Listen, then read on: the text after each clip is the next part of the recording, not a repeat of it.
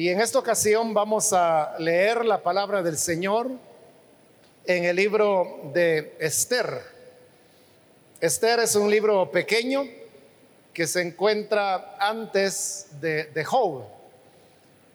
En medio de la Biblia está los salmos, antes de los salmos Job, y antes de Job está el libro de Esther. Ahí vamos a buscar el capítulo número 6, donde vamos a leer un pasaje que nos servirá para la reflexión que vamos a tener este día en la palabra del Señor.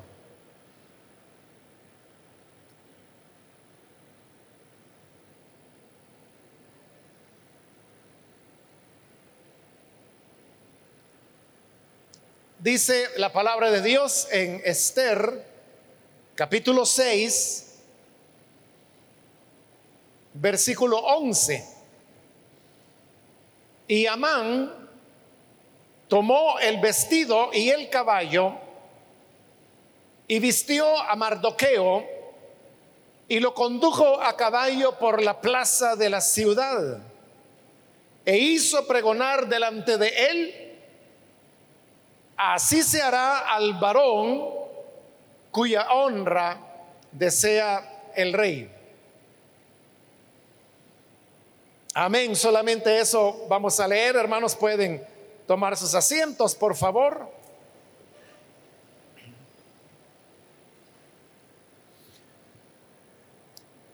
Hermanos, hemos leído, como le dije, de este libro de Esther, que nos presenta una historia que aconteció durante el reinado de Azuero, quien era el, el emperador, un emperador del imperio medo-persa,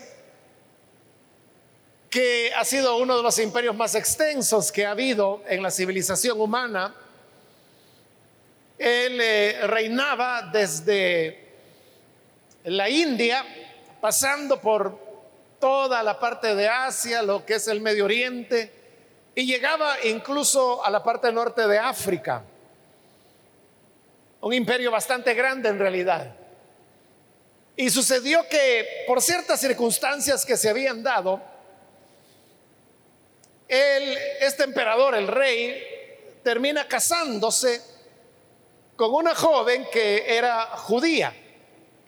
Ella se llamaba Esther y es la, protagonista de ese libro. Esa es la razón por la cual el libro lleva su nombre, Esther. Pero Esther tenía un primo, obviamente también judío, el cual se llamaba Mardoqueo, que es del que acabamos de leer en este versículo. Como Mardoqueo eh, había, se había hecho responsable de Esther, porque resulta que por alguna razón que la Biblia no la dice, Esther había quedado huérfana siendo una niña, pero entonces su primo Mardoqueo cuidó de ella y era prácticamente como una adopción la que hizo hasta que Esther creció, se convirtió en una muchacha muy hermosa, según dice este libro, y por esa causa termina casándose con el emperador medo-persa. Precisamente porque Esther era la esposa del emperador, era la emperatriz ella, Mardoqueo trataba de estar cerca del palacio por si se le ofrecía algo a su prima pues ella estaba dentro del palacio, él no la podía ver porque siendo la esposa del emperador, ella estaba muy resguardada, muy protegida y no podía salir del palacio, tampoco tenía mucha necesidad de hacerlo. Y así es como las personas de afuera no la podían ver, ni siquiera Mardoqueo, que era su primo. Pero por esa cercanía que Mardoqueo tenía del palacio, en una ocasión oyó que habían dos miembros de, la guardia que protegía al emperador. Diríamos que eran algo así como sus guardaespaldas. Casualmente Mardoqueo escuchó que ellos estaban hablando y de lo que estaban hablando era de matar al emperador. Porque ellos estaban molestos con él por alguna razón, la Biblia no dice cuál era. Pero cuando Mardoqueo oye que ellos están planeando matar al emperador, lo cual no les hubiera sido difícil, porque ellos eran guardaespaldas del emperador, es decir, hombres en los cuales el rey confiaba.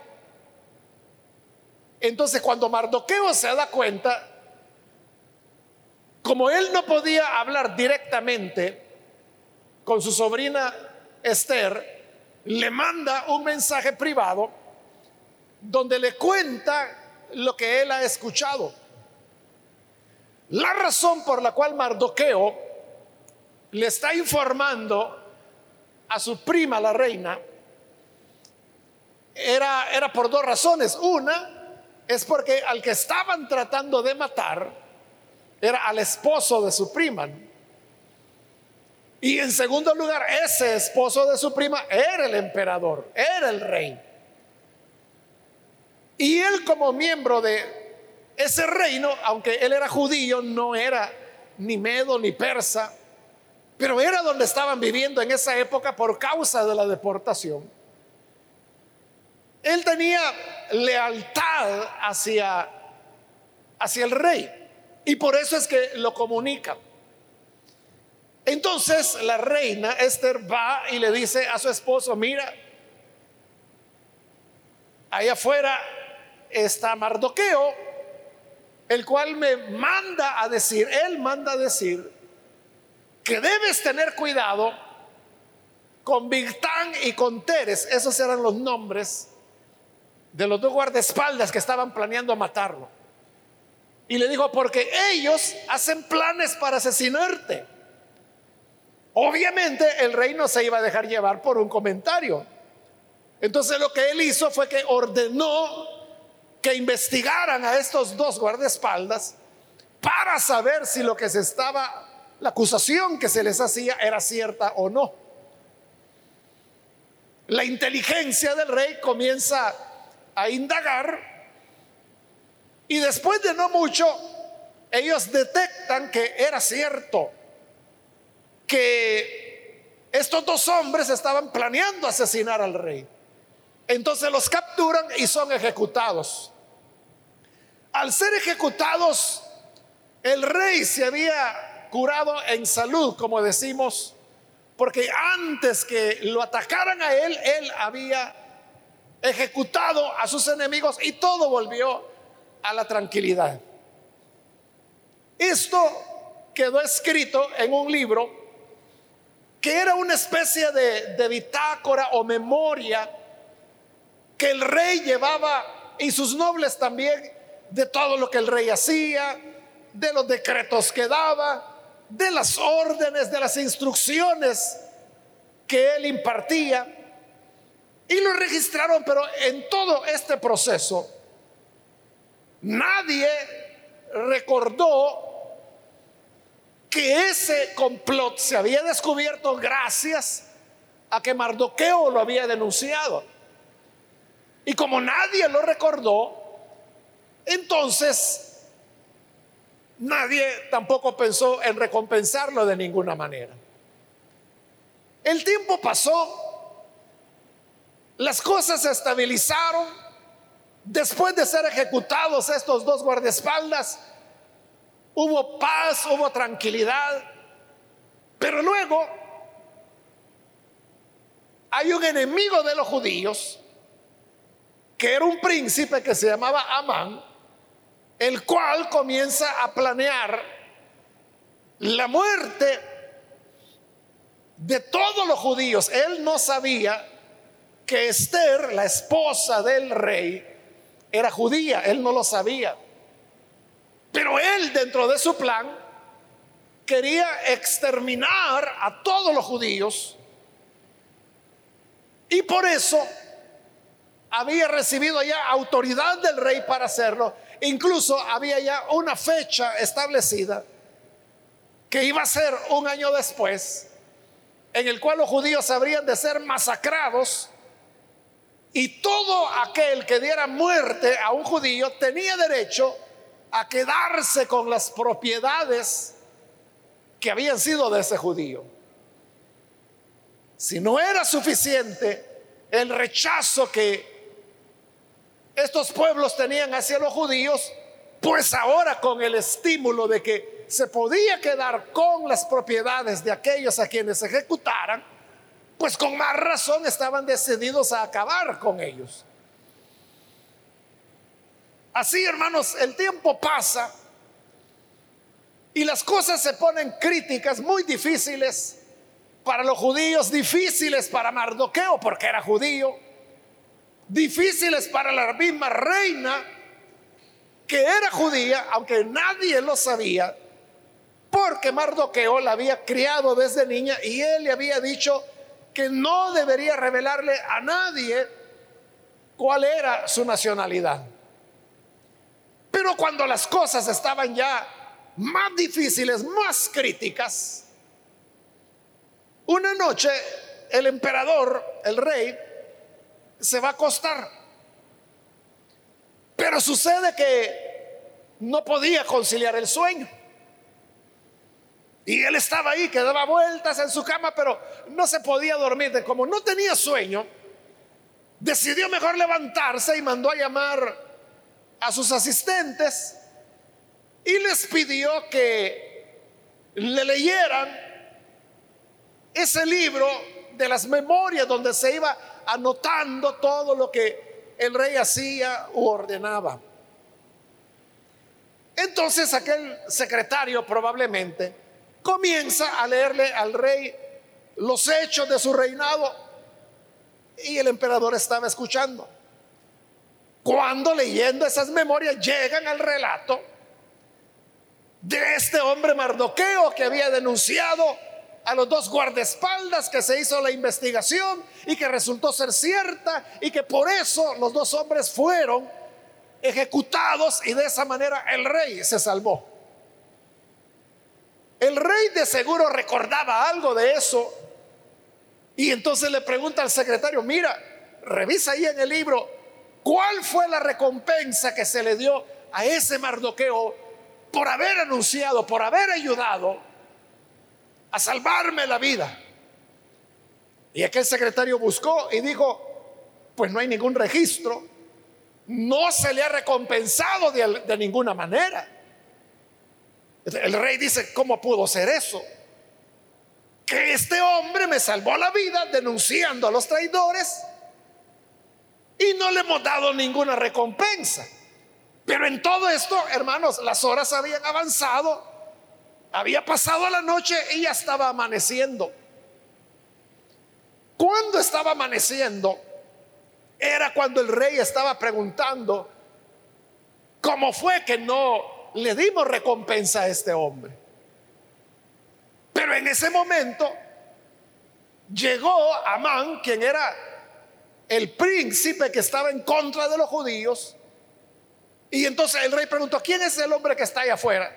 Ah, es Amán. Ah, díganle que pase. Y así Amán llegó delante del rey.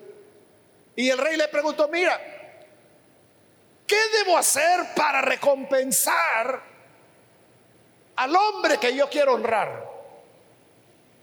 Y entonces Amán, que era un hombre codicioso, jactancioso, orgulloso,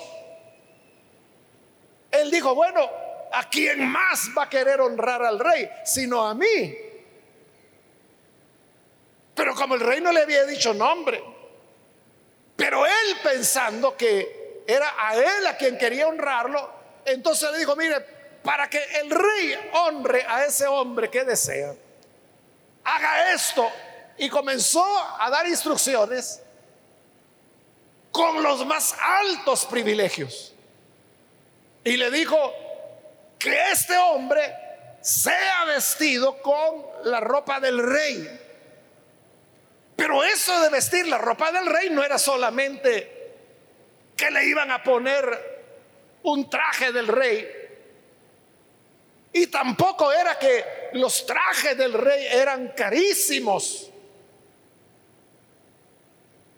Porque él reinaba, como le he dicho, desde la India hasta Etiopía, que queda al norte de África. Bueno, ya, ni tanto al norte, ya, bajando. Es decir, que hasta Egipto era parte de este gran reinado. Él era multimillonario, pero tampoco era solo que la ropa del rey era carísima, sino que más que eso, usar la ropa del rey era prácticamente ser investido con la autoridad del rey. Por eso dijo que le pongan el vestido del rey, pero además que traigan una capa y se la coloquen la capa del rey. La capa del rey lo que expresaba era el poder que él tenía. Por eso es que siempre que el rey iba a dar un decreto o se sentaba en el trono, siempre lo hacía con su capa porque esa era la expresión de su poder. al pedir que se le pusiera a otra persona, era la honra máxima que podía haber porque era como prestarle por un momento el poder del emperador. Pero no se quedó ahí a mano, sino que dijo, y además de eso, traigan el caballo del rey que no era hermano cualquier caballo que se le veía en las costillas. Era como se dice un pura sangre. Lo mejor del mundo, o sea, un caballo único del emperador. Que traigan el caballo del rey para que ahí se siente este hombre a quien él quiere honrar. Pero no se detuvo todavía ahí, sino que le dijo que el rey busque al príncipe más importante que tenga en su reino y que éste vaya como criado tirando del caballo por toda la ciudad y gritando, así se hace con el hombre a quien el rey quiere honrar, para que toda la gente vea que cuando tú quieres honrar a alguien, lo haces sin miserias. Pero Amán estaba pensando que todo eso era para él. Pero su sorpresa es cuando el rey le dice, pues apresúrate, porque él era el príncipe y él era importante. Apresúrate, le dijo, toma el vestido, toma la capa, toma mi caballo y ve a hacer todo esto con el judío Mardoqueo. No te apresas, no, no vayas a dejar de hacer nada de lo que dijiste de Mardoqueo tiene que ir, perdón, Amán tiene que ir a buscar a Mardoqueo, a quien odiaba. Por eso es que está tratando de matarlo, no solo a él, sino que a todo su pueblo. Y le pone la vestidura del rey, le pone la capa del rey, lo monta en el caballo del emperador. Y él va adelante como sirviente jalando el caballo y gritando, así se hará al hombre a quien el rey quiere honrar. Y eso tuvo que hacerlo por toda la ciudad. Así Mardoqueo fue honrado y fue recompensado por aquella acción que tiempo atrás había tenido al proteger la vida del rey. Hermanos, esta historia nos deja una gran enseñanza. Este libro está lleno de enseñanzas. Pero esto que he relatado nos enseña cómo el bien siempre es recompensado. Que cuando las personas justas hacen lo correcto, serán recompensados. Usted sabe que la Biblia, Antiguo y Nuevo Testamento, de diferentes maneras expresa la verdad. Que todo lo que el hombre siembra, lo cosecha. El que hace el bien el que hace lo correcto, dice la escritura que recibirá honor, honra, gloria. Y es lo que Mardoqueo había hecho.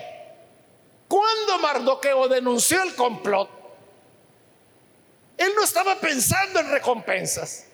Él en lo que estaba pensando era en proteger al esposo de su prima, que además era el rey, era el emperador. En eso pensó él. No estaba pensando a ver qué recompensa me dan, a ver cuánto dinerito me dan. No, él hizo eso porque consideró que la traición no era buena, porque consideró que lo que estos dos hombres hablaban en lo secreto, en lo oculto, no era bueno. Y efectivamente protegió la vida del rey. Quizás hasta él se le había olvidado. Sobre todo por la situación crítica que hoy se estaba viviendo, que era una amenaza de muerte para él y para su pueblo. Pero en medio de esa situación difícil, cuando las cosas estaban peor que nunca, ahí es cuando vino la memoria del rey que había que recompensarlo por lo que había hecho. Las recompensas por hacer lo bueno, hermanos, no vienen de manera inmediata. No es de que si usted le hizo un bien aquí a esta persona, a la mañana siguiente usted va a tener la recompensa. No. A veces, hermano, usted hace algo bueno y van a pasar años. Quizás usted lo va a olvidar.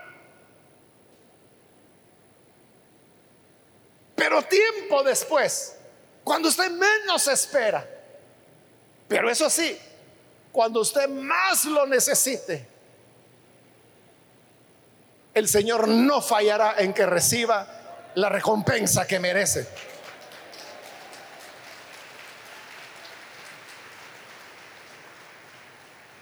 Nuestra esperanza no debe estar, hermanos, en que las personas nos den las gracias.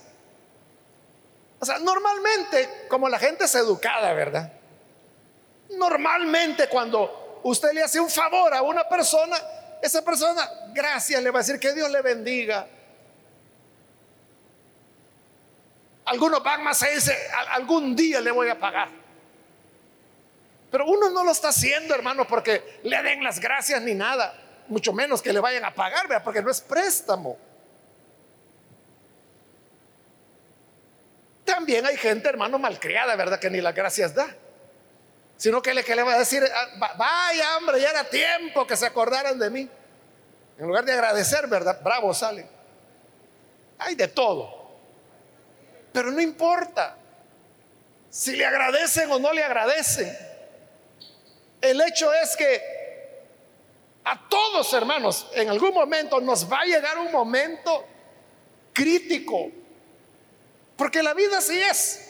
No siempre vamos a estar cantando, no siempre vamos a estar en gozo, en victoria, que aleluya y que en triunfo.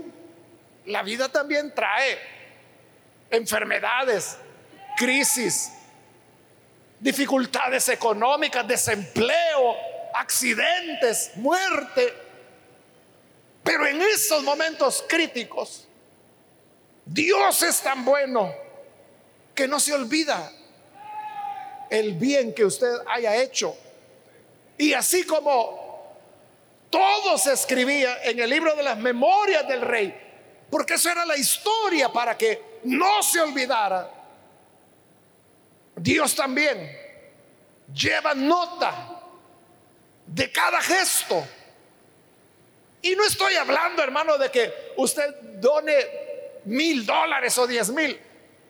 Jesús dijo, aunque sea un vaso de agua, que den a un pequeño, a un niño, no perderá la recompensa. Nosotros podemos decir, pero, si solo fue un vaso de agua, Yo, ni estaba pensando en eso. Así es. Mardoqueo tampoco estaba pensando en una recompensa. Y es más, cuando recibió esa honra, esa recompensa, era en lo que menos estaba pensando él. Pero eso de que fue recompensado, de alguna manera le devolvió la esperanza. Porque al ser recompensado, para él fue una evidencia que el Señor no los había olvidado. Y que si Dios recompensa al justo, Él no iba a permitir que el pueblo fuera exterminado. Porque el Señor es fiel y honra a los que le honran. Si usted ha leído el libro de Esther, usted sabe cuál es el desenlace. ¿Qué pasa después? Si no lo sabe, no lo ha leído, le invito a que lea el, libro. Es corto, solo tiene 10 capítulos y son capítulos cortos. Le va a encantar la historia. Porque ahí se ve cómo Dios tiene el control de todas las cosas en un libro que nunca menciona a Dios. Dios no aparece en el libro, nunca es mencionado. Pero es claro en el libro que es Dios el que está en control de todo. Como Dios es el que está en control de todo, hermanos, nunca nos cansemos de hacer el bien. Como le digo, le den las gracias o no le den las gracias. O peor, ¿verdad? a esas personas que usted les hace bien, resulta que le pagan mal. Terminan metiéndole una puñalada por la espalda. Aún así, no nos cansemos de hacer el bien, porque la recompensa no es de esa persona quien se la va a dar. La recompensa vendrá del Señor. Amén.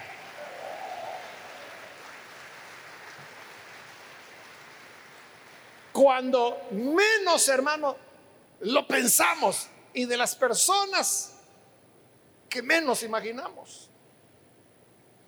Algunas veces, hermanos, me ocurre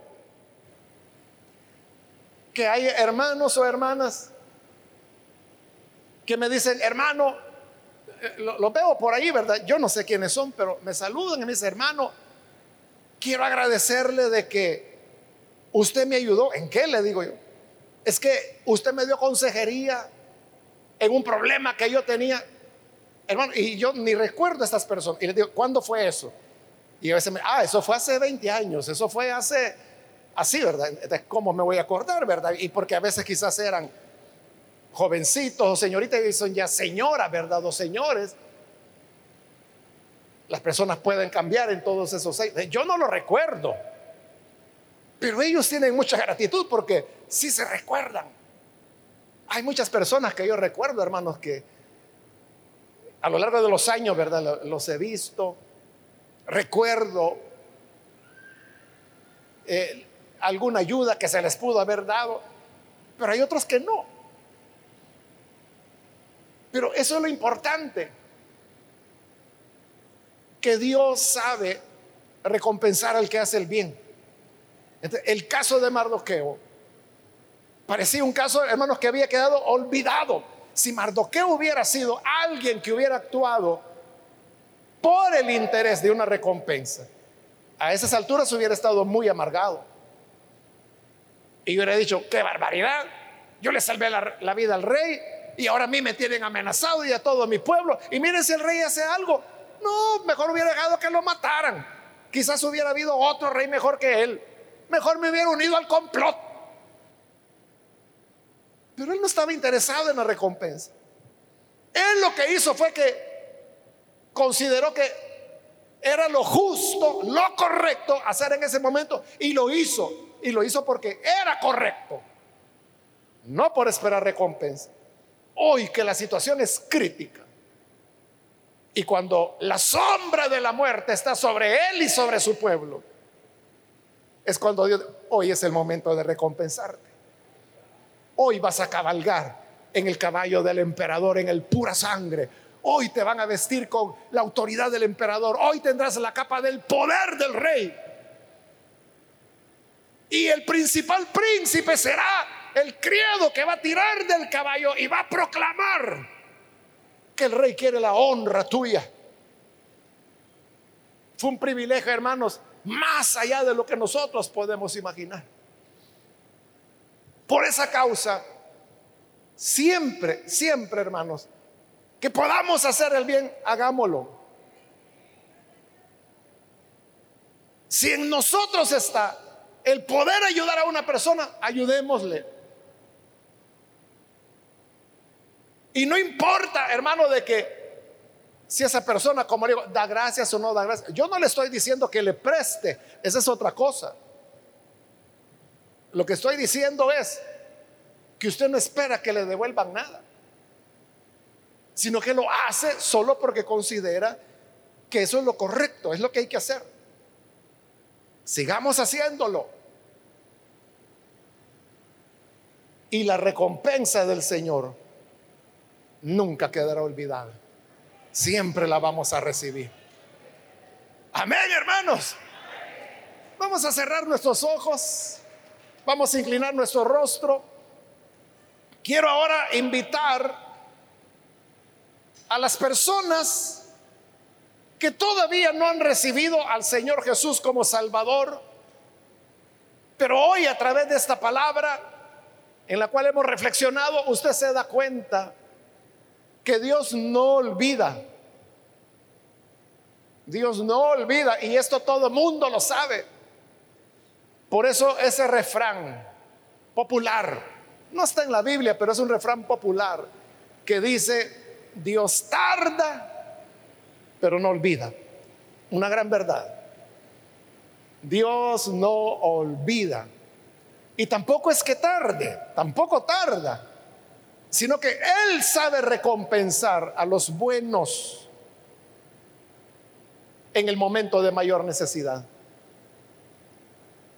Por eso yo quiero invitarle para que usted hoy pueda recibir a Jesús como su Salvador y que siendo un creyente en Jesús, dedique su vida a hacer el bien que pueda a quien pueda.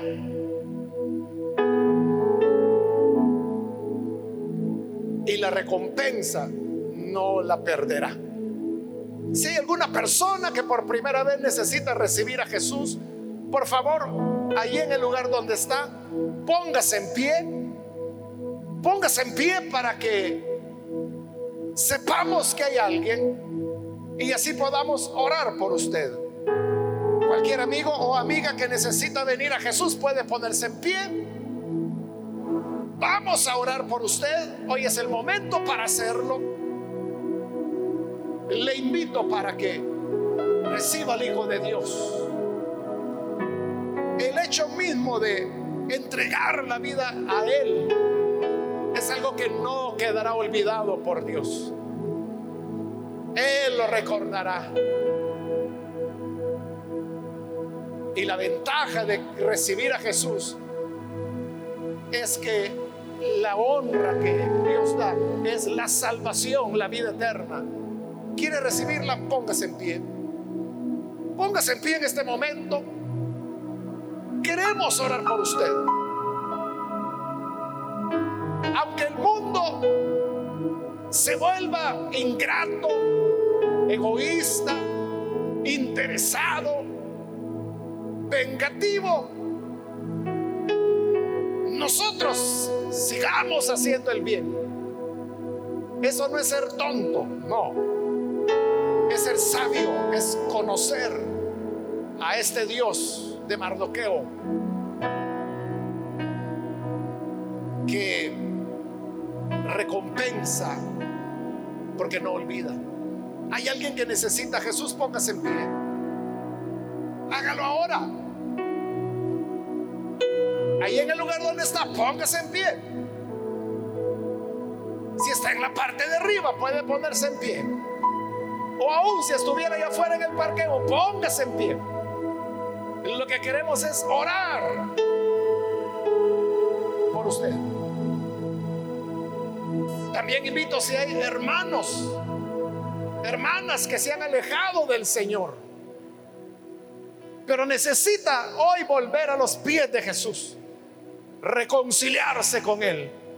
Póngase en pie. Muy bien, aquí hay una persona, Dios lo bendiga. ¿Alguien más? Puede ponerse en pie, de este lado hay otra persona, Dios la bendiga. Alguien más que necesita reconciliarse con el Señor. Ahí en el lugar donde está no es necesario que camine, solo póngase en pie. Y vamos a orar por usted. ¿Hay alguien más que lo hace? Muy bien, aquí hay otra persona, Dios la bendiga también. ¿Alguien más? Hoy es el momento para que le demos un giro a la vida. Y en lugar de una vida egoísta o interesada, que el Señor nos ayude a ser generosos, compasivos con los demás. Y como Jesús dijo, aunque sea un vaso de agua que den a un niño, no perderás la recompensa. ¿Alguien más? Voy a terminar ahora la invitación, hago el último llamado. Si hay alguien más que necesita venir al Señor por primera vez o necesita reconciliarse, póngase en pie. Hágalo en este momento porque vamos a orar.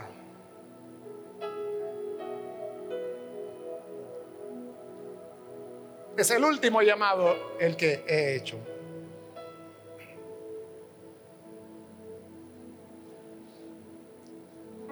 A usted que nos ve por televisión, le invito para que junto con estas personas también pueda recibir a Jesús como su Salvador.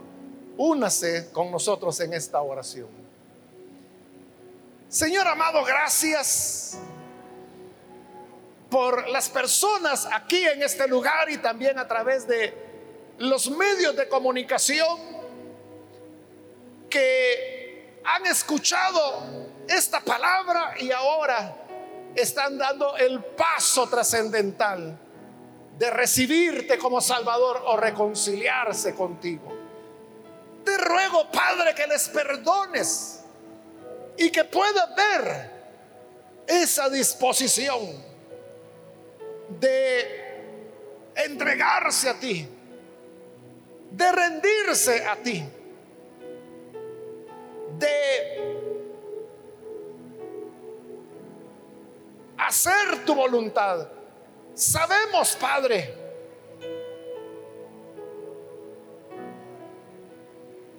que tú eres un Dios fiel que siempre nos guarda y nos guía por el buen camino.